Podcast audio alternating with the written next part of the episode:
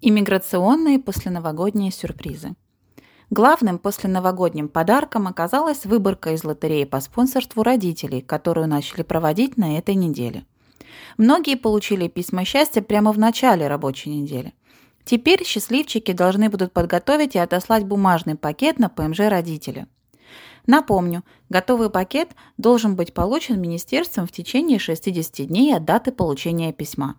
В том случае, если вы не сможете достать документы, необходимые для комплектации пакета в течение двух месяцев, пришлите доказательства того, что вы приложили максимум усилий, чтобы их вовремя достать. 7 января все лица, от, а, все лица от 5 лет и выше, которые прибывают в нашу страну, обязаны предоставить негативный тест на коронавирус, сделанный максимум за 72 часа перед посадкой в самолет в Канаду.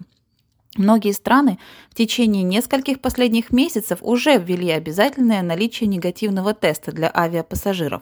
Канада в этом случае воздержалась от первенства. На данный момент, можно сказать, у Канады три степени безопасности. Наличие негативного теста для всех прибывающих в страну, обязательное приложение ArriveCan по прибытию и обязательный 14-дневный карантин. Пожалуйста, имейте это в виду, когда к вам прилетают родные и близкие.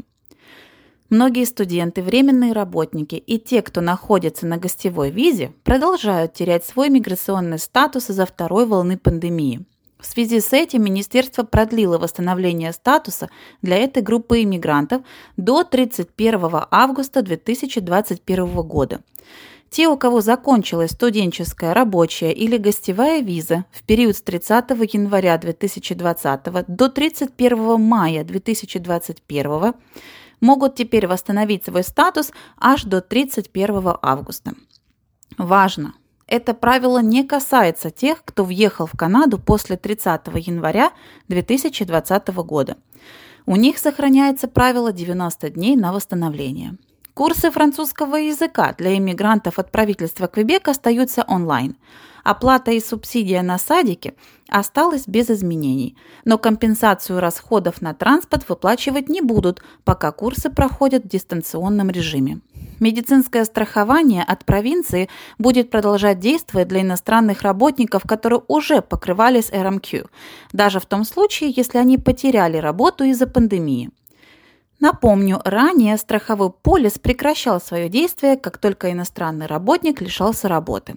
И с 26 января все пакеты на сертификат отбора Квебека, то есть на ПМЖ по программе выпускников или иностранных работников, будут подаваться только онлайн через специальный портал Арима, так же как и сертификат принятия Квебека для международных студентов.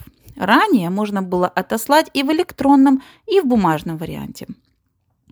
Без штормового предупреждения, как гром среди ясного неба, 10 крупных частных колледжей провинции Квебек были отстранены от права набирать международных студентов.